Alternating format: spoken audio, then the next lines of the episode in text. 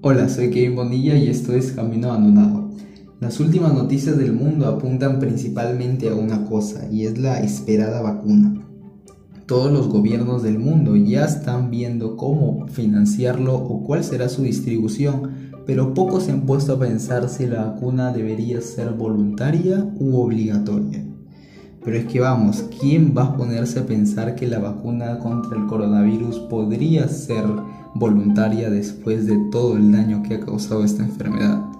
Ante esto, muchos podrían señalar a los liberales que cuyas tesis individualistas y antigubernamentales podrían servir de base teórica para que los antivacunas rechacen una vacunación impuesta por el Estado o que directamente los liberales rechacen una coacción del Estado para imponer una vacunación.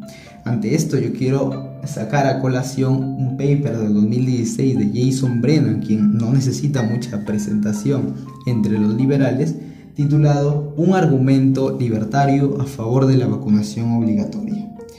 Todo lo pone en su título básicamente, y es pues así que Brennan sostiene que los libertarios, quienes son muy reacios a las medidas coercitivas, deberían apoyar la vacunación obligatoria para combatir los brotes o los rebrotes de enfermedades que puedan ser causadas por la no vacunación.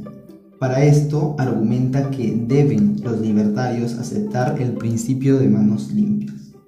Brennan sostiene que el principio de manos limpias es un principio moral que prohíbe a las personas participar en la imposición colectiva de daños o riesgos de daños injustos.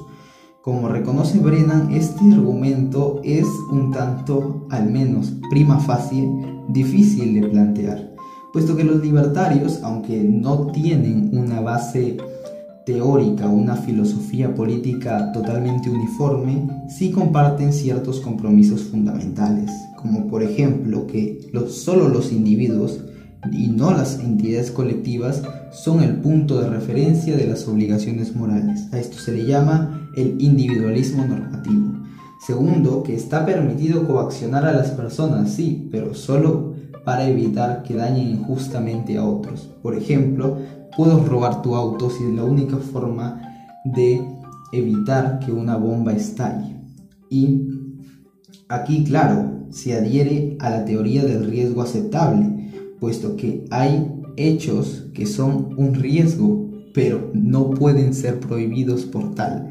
Es por eso que necesita una teoría de riesgo aceptable para que poner una bomba en medio de la calle sea un riesgo que deba ser prohibido y conducir un auto sea un riesgo que no deba serlo. En tercer lugar, que los gobiernos están sujetos a los mismos principios morales que los individuos.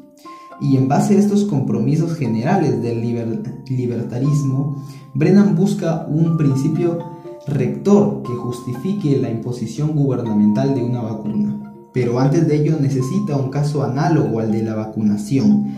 El ejemplo del robo del coche no representa un problema de acción colectiva como sí representa el caso de la no vacunación. ¿Por qué el caso de la no vacunación es un problema de acción colectiva? Pues porque no basta con que un individuo se vacune, sino que lo que importa es que se vacune un porcentaje suficientemente alto de la población.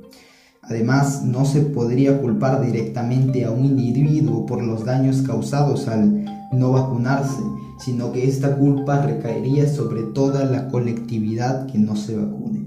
En una comunidad que tiene un número suficiente de personas vacunadas para lograr la inmunidad colectiva, si un solo individuo elige no vacunarse, entonces no representa un verdadero riesgo.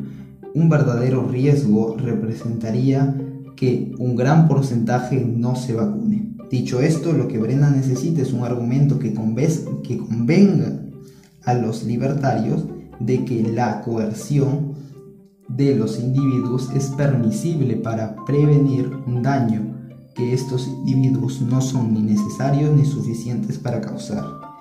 Y este ejemplo Brennan lo encuentra en el pelotón de fusilamiento. Supongamos que hay 10 francotiradores y que están a punto de matar a un niño.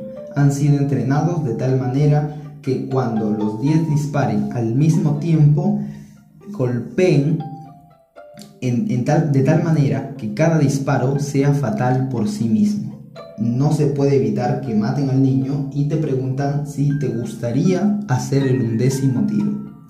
Pues Brennan sostiene que este ejemplo nos da las siguientes intuiciones.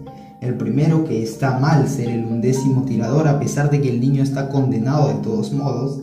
Y el segundo, que está permitido utilizar la coacción para evitar que otra persona sea el undécimo tirador. Lo que explica las intuiciones antes vistas es exactamente el principio de manos limpias. Se cumple entonces el principio de manos limpias donde existe una obligación moral de no participar en actividades colectivamente dañinas. Una actividad colectivamente dañina sería pues una actividad de causada por un grupo o colectivo donde las aportaciones individuales a la acción dañina son prácticamente insignificantes, por lo que este principio rector sí justificaría en la tesis de Brennan la imposición gubernamental de una vacuna. Así pues, Brennan deja claro que la imposición gubernamental de una vacuna está destinada a proteger los derechos, no a violarlos. Se debe proteger al individuo de daños colectivos que puedan causar los no vacunadores. No es verdad que una imposición de la vacuna gubernamental en los factores de que ésta no cause mayor daño en la salud del individuo pueda afectar a sus libertades individuales. Yo soy Kevin Bonilla, esto fue Camino Abandonado por Libertad de Pensamiento.